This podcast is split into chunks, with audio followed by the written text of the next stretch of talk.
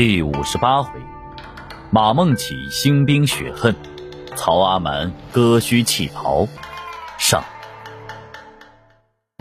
上一回说到，曹操听闻刘备正在调练兵马、整备军械，想要夺取西川，大惊失色。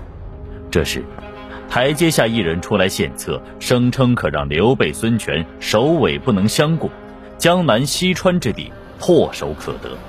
曹操循声望去，献策之人乃是治书侍御史陈群，字长文。曹操大喜，急忙追问：“哎呀，陈长文有何良策？”啊，刘备、孙权两家结盟，互为唇齿，互相救援，本来是难以攻取。